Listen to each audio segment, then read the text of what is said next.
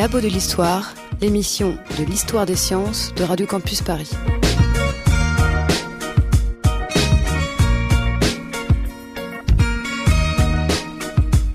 Bonjour à tous. La science au 19e siècle, c'est le thème de notre émission ce soir. Le 19e est sûrement le siècle de la science par excellence. C'est d'abord un état d'esprit, une foi inextinguible dans le progrès scientifique, technique, industriel, dans l'instruction, tout ça ne pouvant amener l'humanité que vers un monde meilleur. Voilà ce dont on était sûr à l'époque. Et il y avait de quoi, en voyant apparaître l'électricité, le train vapeur, le vaccin, qui change et facilite progressivement la vie des gens, comment ne pas déborder d'optimisme?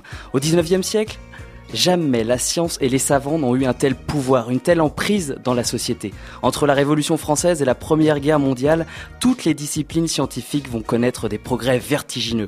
Alors pour nous faire revivre ce 19e siècle, nous avons invité Jacqueline Feldman dans notre studio.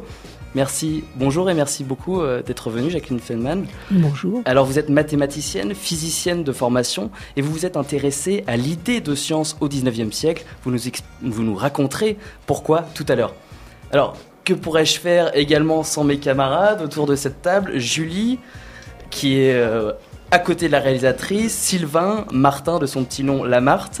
Alors, vous allez revenir pendant l'émission sur euh, des faits scientifiques de l'époque. On commence par toi, Martin. De quoi tu vas nous parler? Je suis venu en métro et je vais vous parler euh, de machines à vapeur. Très bien, Sylvain. Et eh ben nous on va regarder vers les étoiles et la découverte de Neptune. Neptune, c'est un beau programme. On remonte plus d'un siècle en arrière pour découvrir la science de l'époque, le 19e siècle, et c'est sur Radio Campus. Vous écoutez les labos. Les labos. De l'histoire.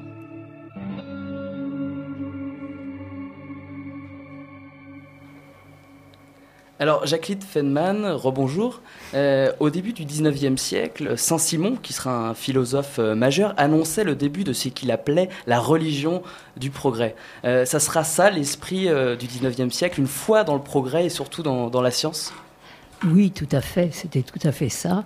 Il y a même eu une véritable religion qui a été élaborée par Auguste Comte. Et même si les gens étaient très, très il y avait des gens qui étaient contre la religion et contre les idées de Comte. Tout le monde croyait au progrès, à la rationalité. Et on avait euh, espoir euh, dans le futur on et dans l'avenir. espoir dans le futur, on avait espoir dans le progrès. Et effectivement, il y avait plein de choses qui se passaient, qui étaient tout à fait étonnantes. Vous en avez rappelé quelques-unes ce qui nous manque euh, cruellement euh, aujourd'hui. C'est marrant d'ailleurs de, faire le, parallèle. C'est vrai qu'on est un peu à l'opposé de, l'état d'esprit de, ce 19e siècle qui, était, qui débordait d'optimisme. Bon, après, on, verra que c'est un peu plus euh, controversé parce qu'il y avait aussi des inégalités croissantes. Et puis il y avait des gens qui étaient contre la science parce qu'ils se rendaient compte ils étaient contre la rationalité et euh, une, trop grande euh, importance qui était donnée à la rationalité. Il y avait tout un courant romantique. Mmh. qui était contre. Il y avait aussi un courant réactionnaire qui défendait euh, soit les vertus chrétiennes, soit les, soit les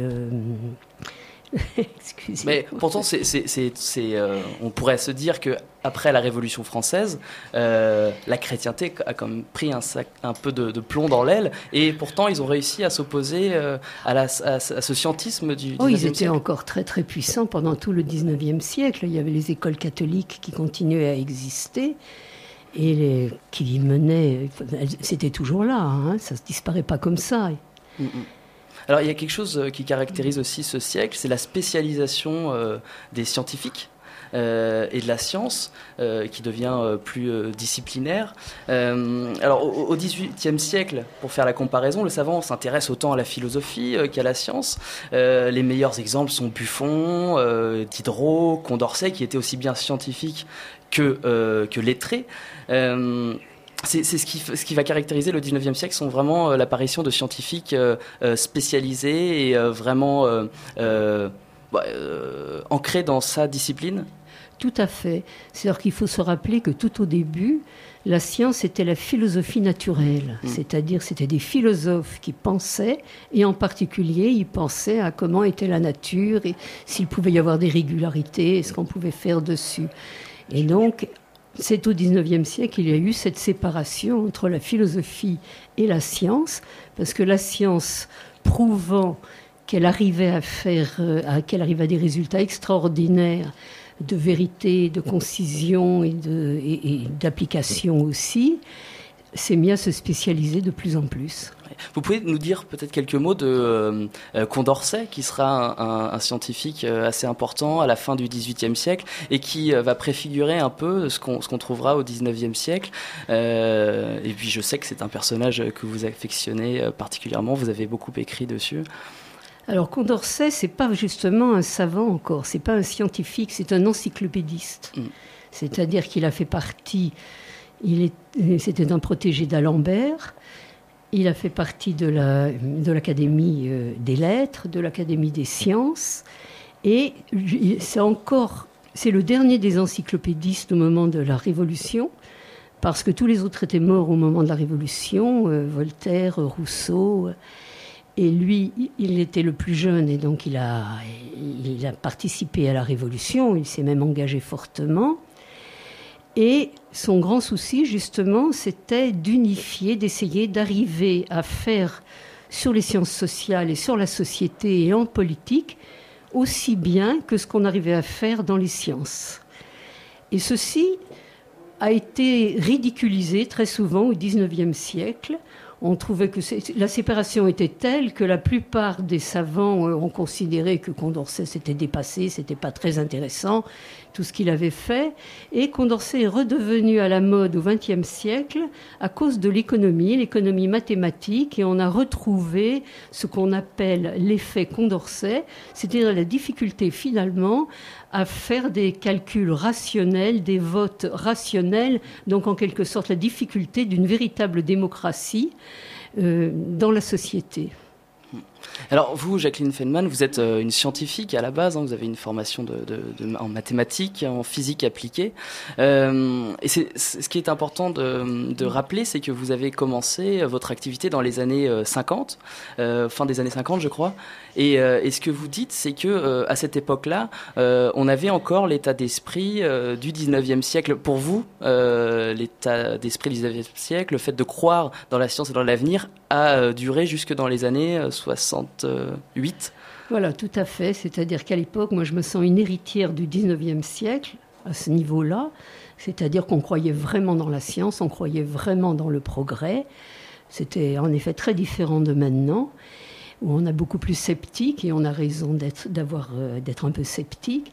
À l'époque, c'était toujours, euh, il y avait toujours une bataille sur ce qui était la rationalité, euh, la bonne méthode, les progrès de la science, au point que, si vous voulez, par exemple, le marxisme et le communisme, qui étaient donc à l'époque des idéologies très, très, très actuelles, très, très vivantes, se définissaient comme étant scientifiques tout devait se définir comme étant scientifique pour avoir une certaine valeur. Et la science faisait aussi beaucoup plus débat parce qu'on se rendait compte qu'elle elle pouvait apporter aussi euh, des, malheurs. Euh, bon, euh, on peut donner l'exemple de la Première Guerre mondiale qui a été catastrophique aussi. Alors écoutez, Hiroshima. C'est ça que j'ai du mal à comprendre, c'est que cette remise en cause de la science est apparue avant, il me semble quand même dès la Première Guerre mondiale. Les gens se posent des questions. Justement, non, dans Première Guerre mondiale, c'est assez étonnant parce que les savants sont tous, ont tous été nationalistes en mm. général, les Français contre les Allemands. Les, les Allemands contre les Français. il y a eu très peu de gens qui ont mis la science en cause. C'était la technique d'ailleurs, c'était de la technique militaire pour eux, la véritable science. Et même après Hiroshima, où il y a vraiment eu quelques euh, savants qui ont été complètement bouleversés, il y a eu par exemple le mouvement Pugwash qui a commencé à exister pour s'interroger sur la science même à ce moment-là, moi je me souviens, j'étais au CERN dans les années 60, euh, 65, euh, au milieu des années 60. quelqu'un du mouvement Pugbash est venu faire une conférence, il n'y avait pratiquement personne. C'est-à-dire que la grosse majorité des scientifiques continuait à avoir foi dans la science et ne se posait pas de questions. Et c'est en mai 68, effectivement, au moment de cette remise en cause totale qu'a connue la société, que des scientifiques eux-mêmes se sont mis à dire, en particulier Jean-Marc Lévy-Leblond, hmm. se sont mis à dire, mais enfin, la science n'est pas aussi neutre qu'on le dit, Et il y a quand même des effets ravageurs. C'est assez incroyable de penser effectivement que même après Hiroshima, euh, il y avait évidemment des gens qui étaient très très très concernés, mais ça restait une petite minorité. Mm, mm. Martin. Oui, justement, vous parliez de neutralité de la science. Jusqu'à quel point on peut dire que la science était politique? Est-ce qu'on s'en servait à une certaine époque pour justifier telle ou telle théorie ou telle action publique à un certain moment? Ah non, pas du tout. La politique était complètement séparée de la science parce que la science dont il s'agissait, c'était pas pour les vrais scientifiques qui méprisaient totalement toutes les autres sciences. Euh, c'était la physique, c'était la biologie, c'était les, mêmes sciences qui avaient existé au XIXe siècle. Hein.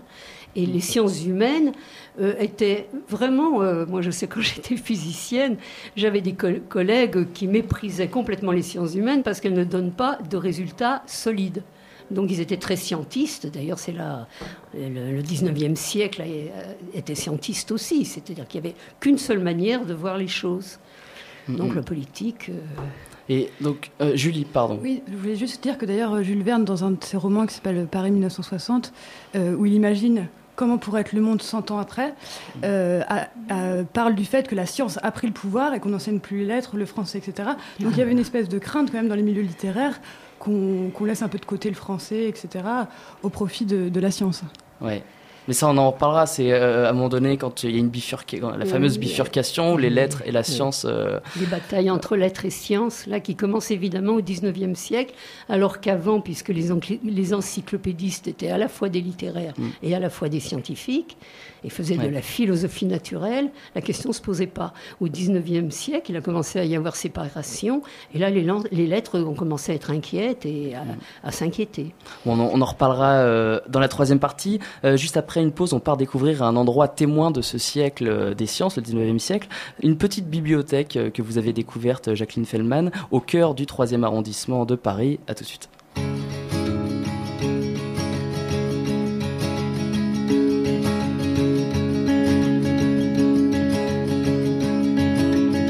Un jour la vie est belle, une euphorie nouvelle.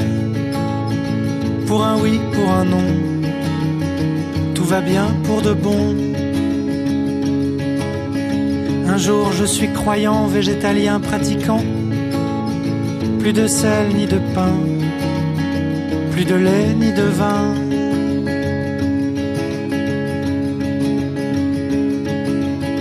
Un jour je m'exaspère, j'ai pas les mots, je les perds. Je trépigne, je m'égare. Un jour je ressemble à mon père.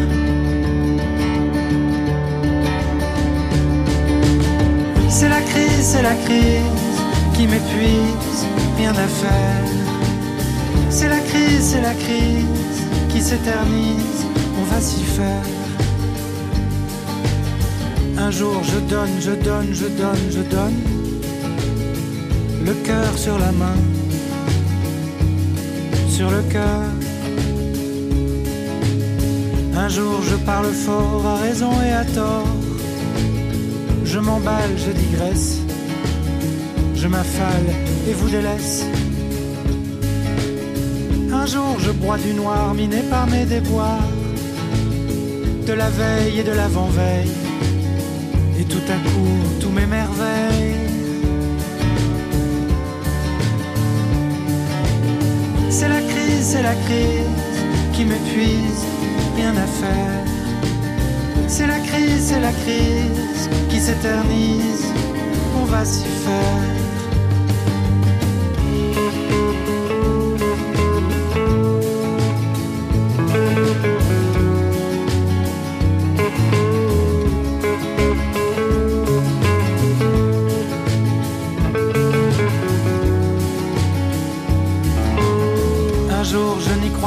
Pas le coup, pas un clou moitié plein, moitié bu. Tout est flou, tout est fou, et toc, un coup du ciel à nouveau, la vie est belle. Pour un oui, pour un non, tout va bien pour de bon.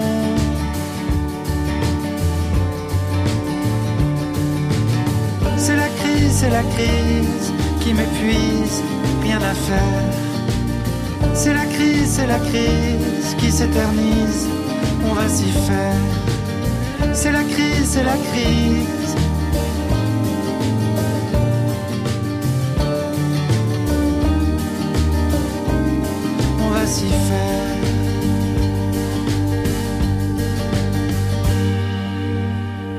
C'était Albin de la Simone, la crise sur Radio Campus Paris.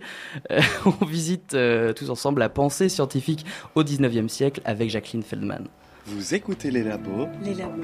de l'histoire.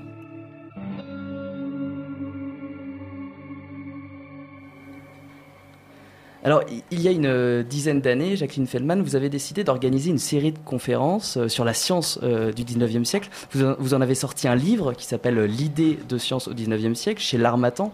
Ce qui a déclenché cette entreprise, c'est la découverte de la bibliothèque des Amis de l'instru- de l'Instruction dans le 3e arrondissement.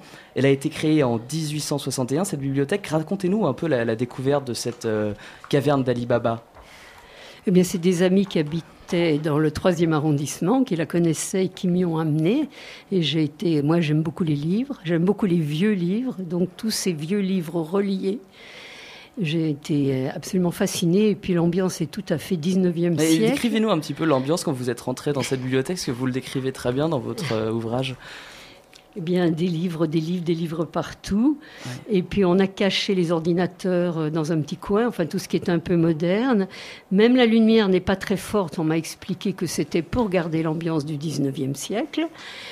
Et euh, voilà, tous ces beaux livres reliés. euh, Et donc, Et- la, la oui. particularité par rapport aux autres bibliothèques, c'est qu'elle contenait beaucoup de livres de l'époque, euh, du milieu sûr. du 19e siècle. Oui, oui, Et qu'est-ce qu'il qu'il y avait comme, qu'est-ce qu'elle contenait comme, comme ouvrage? Il y avait des ouvrages scientifiques, Ah, parce que c'est ce qui nous intéresse. Oui, oui, non, mais il y avait des ouvrages scientifiques, mais surtout de tout. C'est-à-dire que le premier, là j'ai sous les yeux la table des matières du catalogue de 1862, tout au début, il y a de tout. Donc ça, ça suit euh, la classification d'Auguste Comte, il y a les mathématiques d'abord, ensuite il y a la physique, ensuite l'histoire naturelle, la zoologie, la botanique, etc. Ensuite l'hygiène, ensuite les sciences diverses, la linguistique, l'histoire l'économie politique, la jurisprudence, après voyage, géographie, littérature, beaux-arts, industrie mécanique et bâtiment, industrie chimique et diverses, commerce, comptabilité, agriculture. Voilà, ils ont essayé de faire, c'était pour des artisans, c'était la première bibliothèque qui a été faite, parce qu'avant les bibliothèques, c'était des gens riches Ouais. qui avaient des bibliothèques chez eux. Voilà, là, c'était une volonté d'instruire euh, le peuple. euh, Voilà, c'est ça. Et c'était donc une association. C'est une association qui s'est créée dans le troisième arrondissement parce qu'il y avait beaucoup d'artisans im- imprimeurs qui s'intéressaient donc beaucoup à, à l'éducation. Et puis, euh, c'était le début des, des sociétés. On a commencé à avoir un peu plus de liberté en 1861. Donc, ils en ont profité. Donc, c'est la première bibliothèque. Il y en a eu d'autres aussi hein, qui se sont faites. Tous les gens voulaient s'inscrire et euh, Ouais. payer Donc, leurs cotisations. L'apparition et- de cette bibliothèque traduit le fait qu'à cette époque, euh, on voulait euh, vraiment euh, euh, communiquer la science au plus grand nombre, euh, la vulgariser. D'ailleurs, c'est à cette époque que le, le mot vulgarisation euh, apparaît. Euh, la science donc se, se vulgarise au 19e siècle.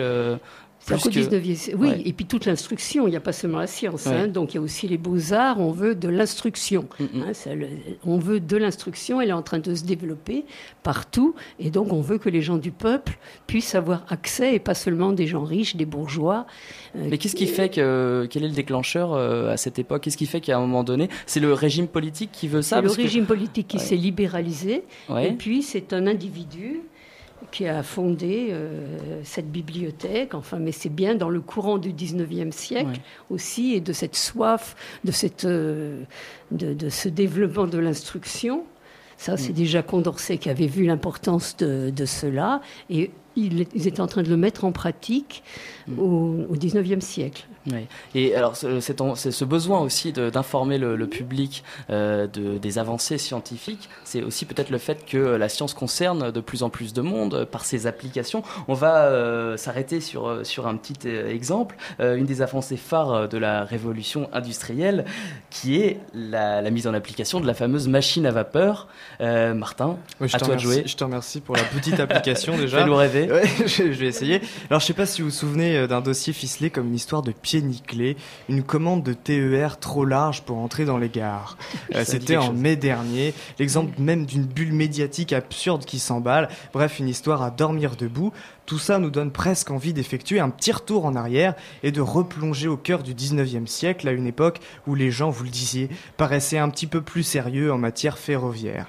Et pourrait en témoigner l'ami James Watt, cet ingénieur écossais du 19e qui doit regarder de là où il est Guillaume Pépi avec un peu d'amusement.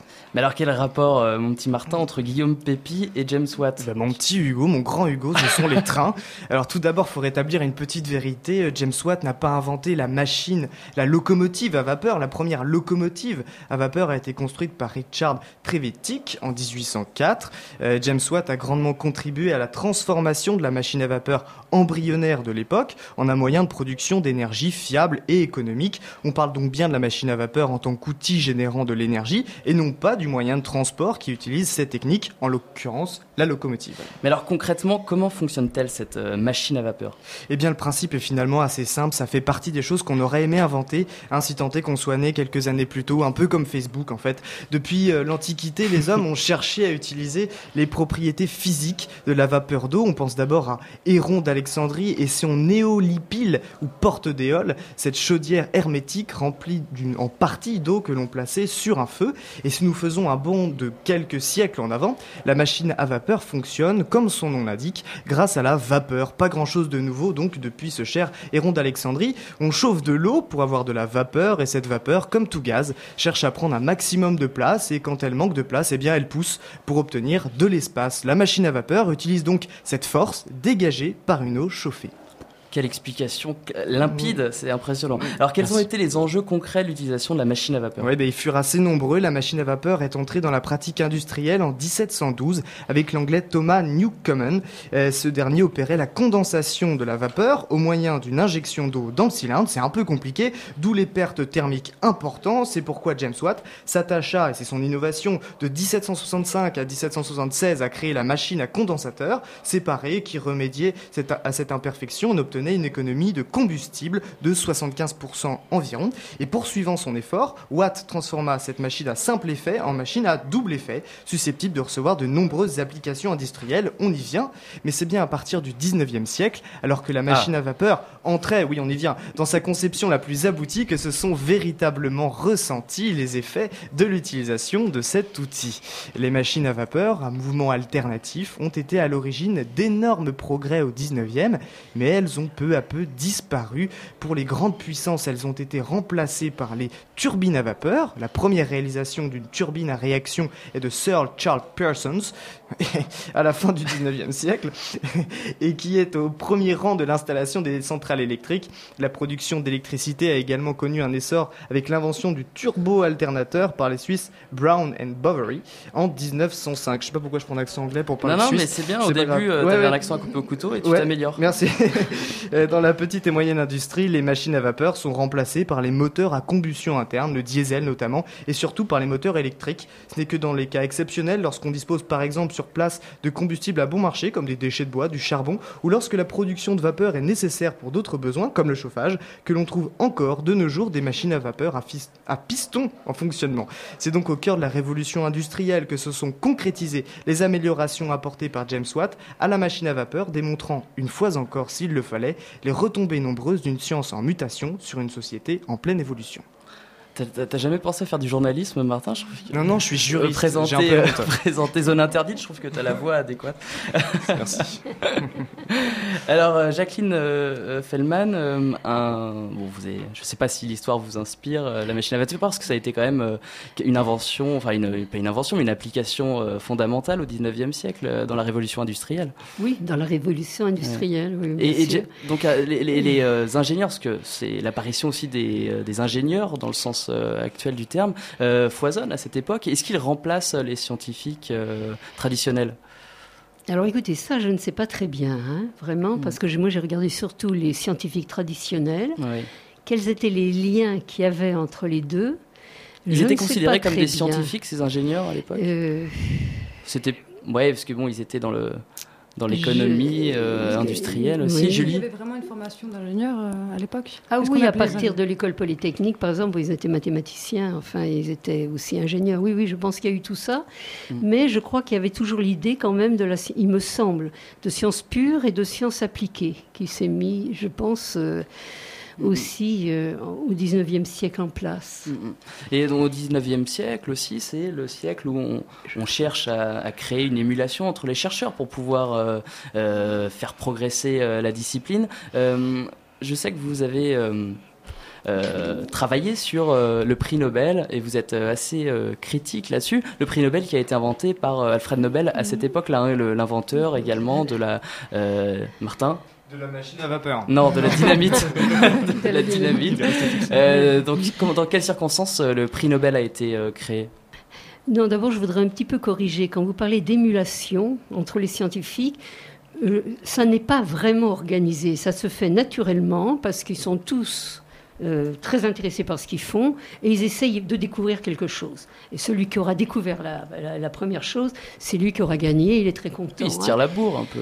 Euh, certains, mais pas nécessairement. Je crois Mhm. que là, c'est une image de- actuelle. C'est beaucoup plus une image actuelle et du XXe siècle, Mhm. avec justement la compétition, l'esprit de compétition de notre siècle. Donc le prix Nobel n'a pas, été créé pour non, ça à non, oui, le prix Nobel a été pour récompenser, Mm. Pour récompenser des savants. C'est toujours la foi dans la science, des savants qui avaient apporté à l'humanité des, euh, des progrès essentiels. Donc c'est un choix de, de qualité, de la découverte. Et euh, bon, donc comme vous l'avez rappelé, Nobel avait fait fortune et était donc, il est tout à fait un admirateur de la science qui va faire progresser la société. Martin. Justement, quelle différence vous faites entre un prix Nobel et une médaille Field ou quelque chose comme ça? Est-ce que c'est le, euh, le concept de prix en tant que tel, de récompense que vous, euh, que vous Non, non, c'est pas ça, pas du tout. Non, non, c'est la façon dont ensuite le prix d'économie, c'est celui que je. Ah, c'est celui-là, C'est voilà. c'est le dit. seul. hein. Voilà, Bon, c'est le prix c'est d'économie. le seul, c'est le prix d'économie. Parce que c'est pas une science dure. C'est pour ça. Euh, pa- parce que, voilà, qui se dit scientifique. Comme le dit un des héritiers, d'ailleurs, je crois que c'est un des, héritiers de Nobel, c'est comme un coucou qui a déposé un œuf dans un nid qui n'est pas le sien. Thomas Piketty est très content. Comment? Thomas Piketty est très content d'entendre ça, à mon avis.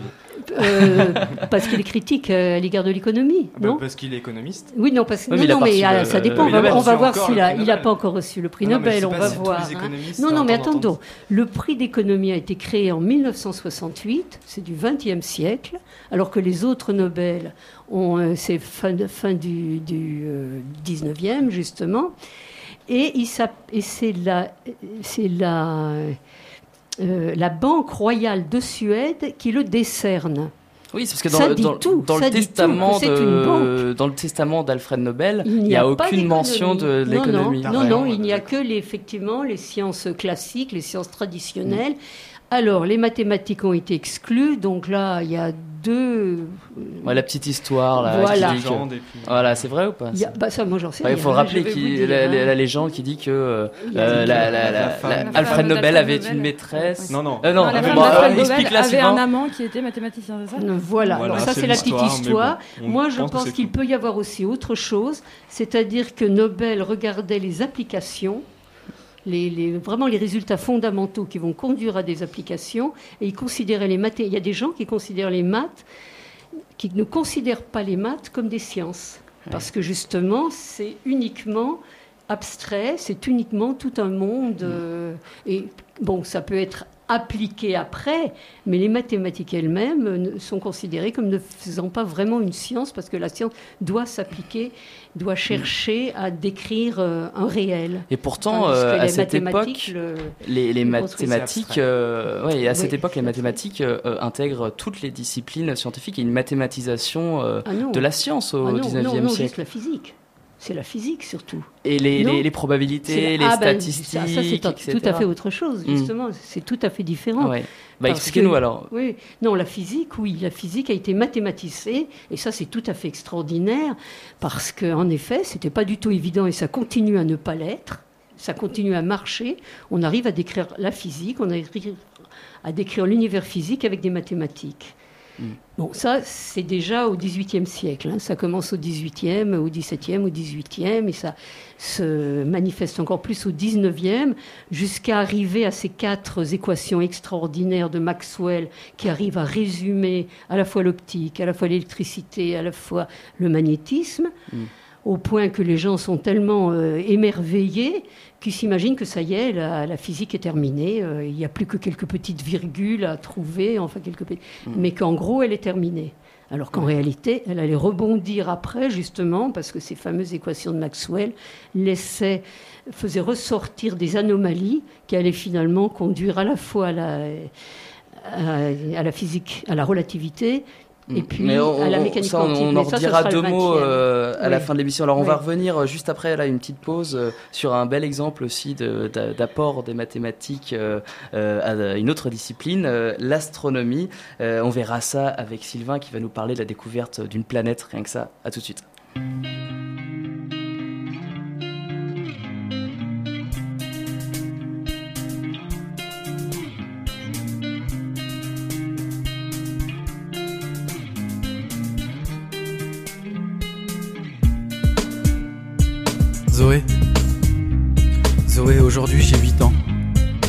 Qu'on m'avait appris ont disparu, j'ai du mal à faire des phrases construites comme il faut.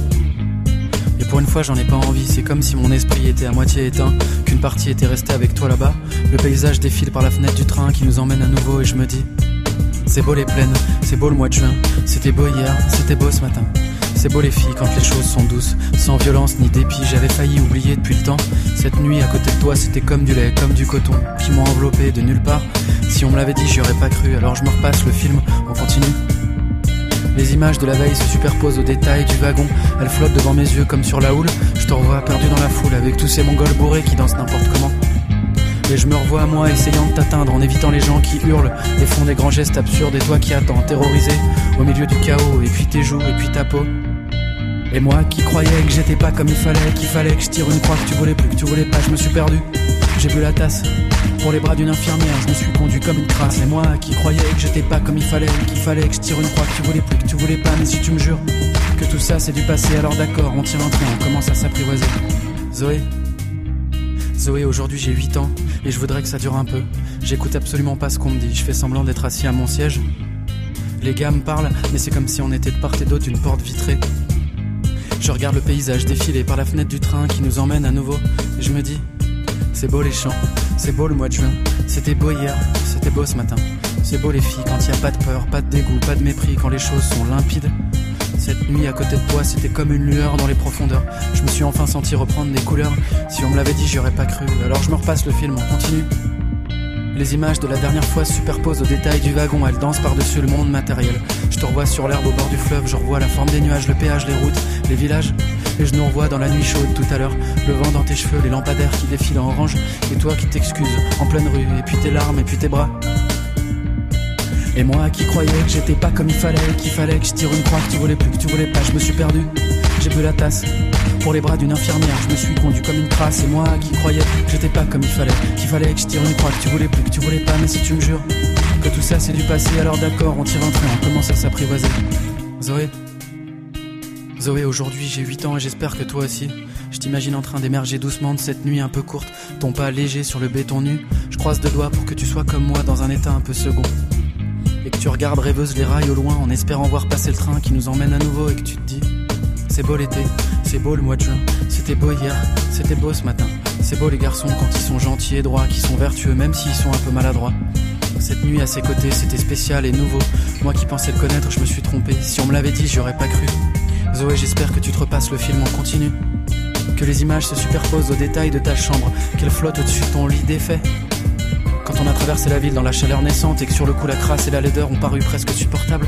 Zoé, j'ai peur de souffrir comme toi, je suis plus habitué à ça. Je sais pas où ça va nous mener, mais je crois qu'il faut qu'on se donne les moyens d'être fixé. Il faut qu'on se revoie. Et moi qui croyais que j'étais pas comme il fallait, qu'il fallait que je tire une croix, que tu voulais plus, que tu voulais pas, je me suis perdu. J'ai bu la tasse pour les bras d'une infirmière, je me suis conduit comme une crasse. Et moi qui croyais que j'étais pas comme il fallait, qu'il fallait que je tire une croix, que tu voulais plus, que tu voulais pas, mais si tu me jures que tout ça c'est du passé, alors d'accord, on tire un trait, on commence à s'apprivoiser. C'était Fauve, lettre à Zoé dans les labos de l'histoire. Euh, nous sommes au 19e siècle avec l'écrivaine et scientifique Jacqueline Feldman.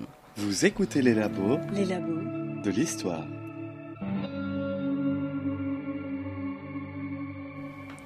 Alors, parmi les, disciplines scientifiques qui ont connu de grandes avancées euh, à l'époque, au 19e siècle, il y a l'astronomie, la reine euh, des sciences au 19e siècle, selon l'astronome Arago. Bon, pas très objectif s'il était astronome.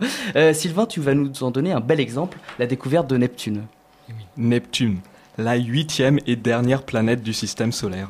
Et oui, hein, Pluton a été déclassé en 2006 au rang de planète naine. Neptune, donc, géante gazeuse glacée aux teintes bleutées, quatrième plus grande planète qui tourne autour de notre étoile, et cependant invisible à l'œil nu. Il faut dire qu'elle se situe à plus de 4000 millions de kilomètres de la Terre, un sacré bout de chemin. Effectivement. Néanmoins, sa découverte n'est pas le fruit du hasard, ni de la chance d'un astronome qui aurait joué à la roulette avec son télescope. Non, sa découverte découle de la déduction logique, de la science pure, du calcul rationnel au papier et au crayon. Enfin, au papier et à la plume, car nous sommes en 1846. Et l'histoire vaut la peine d'être racontée au-delà de l'aspect scientifique. Pour commencer, je me permets de revenir un peu en arrière. En 1781, l'année où l'astronome William Herschel découvre au télescope la septième planète du système solaire. Je veux bien sûr parler de... Non mais attends, tu me prends pour qui Sylvain. Uranus, Eh évidemment. oui, Ah, bravo Hugo, hein. quelle, quelle culture. Oui, Uranus. Le- problème, c'est que les astronomes se rendent rapidement compte que la trajectoire d'Uranus qu'ils observent ne correspond pas vraiment aux prédictions des lois de Newton, la base de la mécanique céleste. Pourtant, ce n'est pas faute de refaire les calculs. Il ne se contente pas de tenir compte de l'influence du Soleil, qui représentera à lui tout seul 99,9% de la masse du système solaire, mais il calcule aussi les perturbations gravitationnelles que doivent provoquer les autres planètes, en particulier Jupiter et Saturne, sur le mouvement d'Uranus. C'est notamment Alexis Bouvard qui s'y colle. Mais il ne réussit pas à expliquer la trajectoire d'Uranus, et il émet en 1821 l'hypothèse de l'existence de ce qu'il appelle un corps troublant. Ce corps serait invisible, mais il, perturbe- il perturberait Uranus par son influence. À l'été 1845, François Arago, que tu mentionnais, qui dirige l'Observatoire de Paris, confie ce problème à Urbain Leverrier, jeune astronome de 34 ans. Celui-ci reprend à son compte l'hypothèse d'une planète perturbatrice et entreprend de trouver sa position. Alors il n'y a pas moins de 13 inconnus dans ce problème. hein. La masse de la planète intruse, les 6 paramètres qui déterminent son orbite et les 6 paramètres qui décrivent la bonne orbite d'Uranus. Bon alors je suis sympa, je vous passe les pages de calcul. Merci beaucoup Sylvain, tu nous. Alors, le tu pro- nous facilites les c'est choses. ça, le 1er juin 1846, Le Verrier annonce à l'Académie des sciences qu'il a résolu le problème. Mais euh, on ne dispose pas à Paris de cartes du ciel assez précises qui permettraient de repérer la planète au milieu des étoiles de même luminosité. De telles cartes n'existent qu'à Berlin. Donc Le Verrier écrit le 18 septembre à plusieurs collègues, dont l'astronome berlinois Johann Gottfried Galle, en leur, en leur donnant la position prévue. Galle reçoit la lettre le 23 et le soir même, il se met à l'ouvrage. Après deux nuits de vérification, il écrit à Le Verrier Monsieur, la planète dont vous nous avez signalé la position existe réellement. Neptune, découverte à la pointe de la plume, fait son apparition dans le ciel des hommes. Ah, c'est beau. Euh, donc je suppose que c'est un véritable triomphe et pour la science et pour Verrier. Oui, oui, alors c'est un triomphe. Le Verrier. Oui, c'est un triomphe du déterminisme, la manifestation éclatante du pouvoir de la science, et un argument aussi pour le, pour le positivisme naissant. Mais il ne faut pas oublier un autre scientifique dans l'histoire, hein, c'est l'astronome de Cambridge, John, Adams, de 8 ans plus jeune que Le Verrier. Il avait également déterminé par le calcul la position de Neptune près d'un an avant le français. Euh, Mais il avait échoué à convaincre ses supérieurs et notamment le directeur de Cambridge, George Airy, et Airy se rend compte de sa négligence un peu trop tard, après la découverte de Le Verrier. Donc là, si je peux faire une blague que seuls les physiciens peuvent comprendre, hein, Il n'y a que des physiciens ici, donc ça tombe bien. d'accord. moi. Pour la réputation de George Airy, ça fait tâche. Voilà, voilà, ça c'est fait. Tu les expliqueras hors antenne parce que. Non, mais je suis sûr que les physiciens qui nous écoutent euh, sont très contents maintenant. En tout cas, l'affaire fait grand bruit et elle déborde jusque dans la presse où Français et Anglais s'écharpent à propos de la priorité de la découverte sur fond de nationalisme. En tout cas, je suppose que la carrière de Le Verrier doit décoller en flèche après ça. Oui, oui, lui qui avait déjà une haute estime de lui-même va finir par avoir la, tête presque aussi grosse que Neptune. Il milite discrètement pour que la nouvelle planète soit appelée comme lui, le Verrier. Après tout, hein, la mesure, la rationalité, c'est bon pour les calculs, mais un peu moins pour la gloire. Et il doit finalement accepter un nom plus conforme à la tradition mythologique. Il essaye ensuite d'évincer Arago de la présidence de l'Observatoire. Il échoue et se lance dans la politique. Il est l'un des premiers à soutenir le coup d'État de 1851, admirant chez Napoléon le Petit, enfin chez Napoléon III. Attention, Sylvain. Je cite, hein, je cite. C'est Victor Hugo, ça. en plus. Il admire, il admire chez Napoléon III la ferme volonté de rétablir partout le principe et le respect de l'autorité. Euh, un- Ça manque de nos jours, ça. Eh oui, mais un courage énorme, hein, récompensé en 1854 par le poste de directeur de l'Observatoire. Une de ses premières décisions est de détruire l'amphithéâtre où Arago donnait des cours d'astronomie populaire pour construire à la place euh, ses appartements privés. hein. C'est beaucoup plus utile. Et en plus, 400 mètres carrés, pourquoi se priver? Pas mal. donc il se montre à son image, un colérique et odieux. C'est ainsi qu'il déclare en séance de l'Institut, je cite toujours, On ne doit pas livrer à la publicité les noms des aides-astronomes qui font des découvertes, dont tout le mérite revient exclusivement au directeur sous les ordres duquel ils sont placés. Suite à plusieurs pétitions et à la démission d'une soixantaine d'astronomes de l'Observatoire, il est relevé de ses fonctions en 1870 par décret impérial. Bon, il les reprend en 1873, encadré cette fois par un conseil. Enfin, il meurt le 23 septembre 1877, jour anniversaire de la découverte de Neptune. Bon, bien sûr, hein, tout n'a pas été noir sous sa présidence de l'Observatoire. Il a par exemple beaucoup développé la météorologie. Mais la conclusion de cette histoire, hein, c'est que les scientifiques, à la différence de Neptune, ne sont pas des dieux, mais des humains. Merci beaucoup, Sylvain. D'ailleurs, euh, est-ce que quelqu'un sait euh, de euh, quel est le dieu Neptune euh, Le dieu de quoi? Non, personne ne sait. Ah, le dieu des mers. Si, C'est la oui, la mer. Euh, ouais. non, non, si c'est ça. J'ai noté même eau vive en fait. Oui, et des mer. sources. Et euh, c'est le, l'homologue de Poséidon, non Ou le, Absolument, le- ouais. c'est ça, voilà. c'est Poséidon. Voilà. Bon, j'ai. non, c'est une belle histoire, non Cette découverte de histoire, Neptune. oui, oui. euh, Oui. Et Ah, puis ça me plaît beaucoup aussi de ne pas en rester simplement euh, euh, au récit scientifique, standard, mais de regarder un peu l'humanité, justement, des gens qui Mhm. ont fait ça, qui ont à la fois des qualités, des défauts. Ils, sont, ils arrivent, on arrive à les voir et on arrive Mais à c'est vrai que les, sentir. les- les Et ça, scientifiques ça- à l'époque c'était quand même des personnages euh, incroyables. Le verrier là qui, qui, qui- Oui, qui est c'est- très imbu d'eux-mêmes, Oui, oui, très. c'est ça. euh, ils ont Il était lunaire. des- des- c'est oui, très- oui. Oh, Ouais, joli. ouais, ouais. Non, c'est sûr que c'était pas des petits anges. Ouais, ouais, ouais. C'est sûr. Alors j'ai- j'aimerais qu'on dise euh, deux mots de, l'instruction aussi à l'époque, qui est vraiment euh, une clé pour pouvoir euh, transmettre toutes les valeurs de, la Révolution, les valeurs de laïcité, d'humanisme, etc., etc. Il y, a, y une réforme à la moitié du 19e siècle qui s'appelle la bifurcation. Est-ce que vous pouvez nous expliquer ce que c'est et ce qu'elle a entraîné comme, comme débat et puis comme dans l'éducation nationale et dans la l'éducation euh, populaire. Eh la façon d'organiser les études et l'enseignement, c'est quelque chose qui est fondamental. De nouveau, Condorcet le savait, il le disait, et ça a toujours été, euh, ça a toujours été très important et ça a toujours donné lieu à beaucoup de discussions.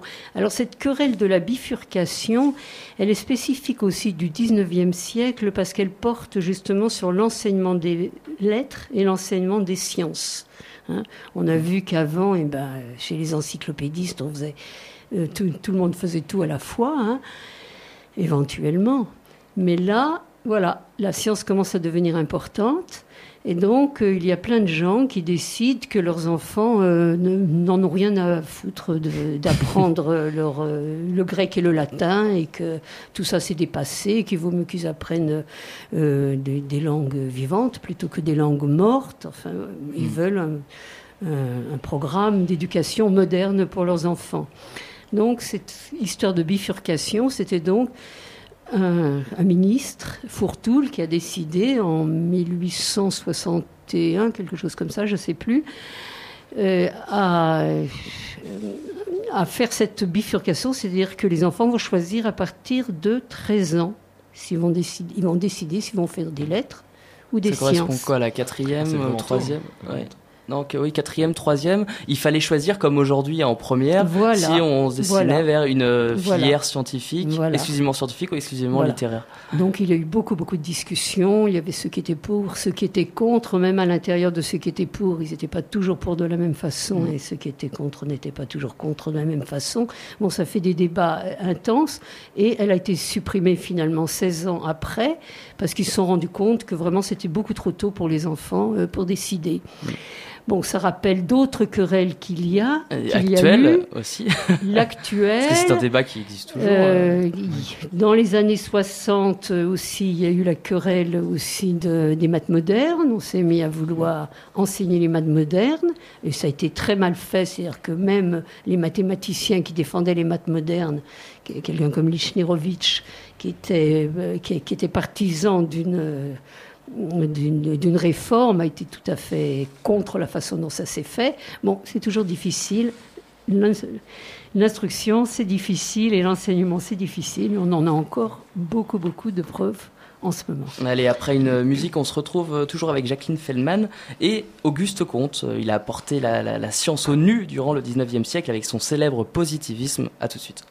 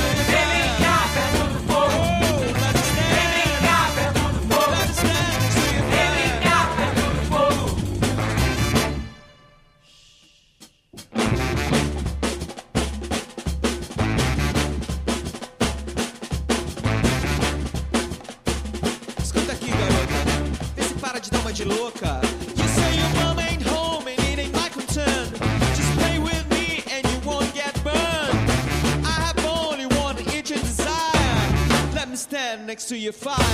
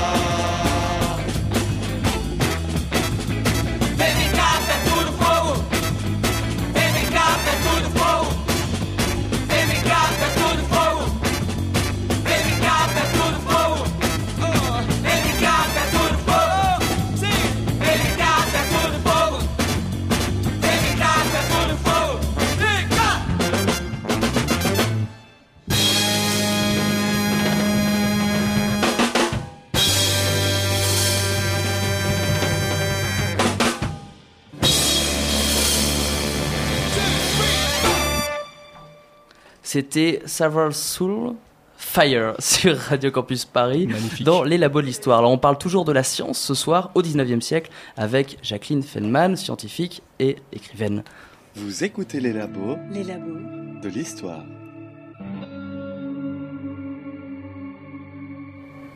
Alors, on ne pouvait pas parler, euh, terminer de parler de science au 19e siècle sans parler du fameux Auguste Comte, ce philosophe français qui a inventé le concept de positivisme.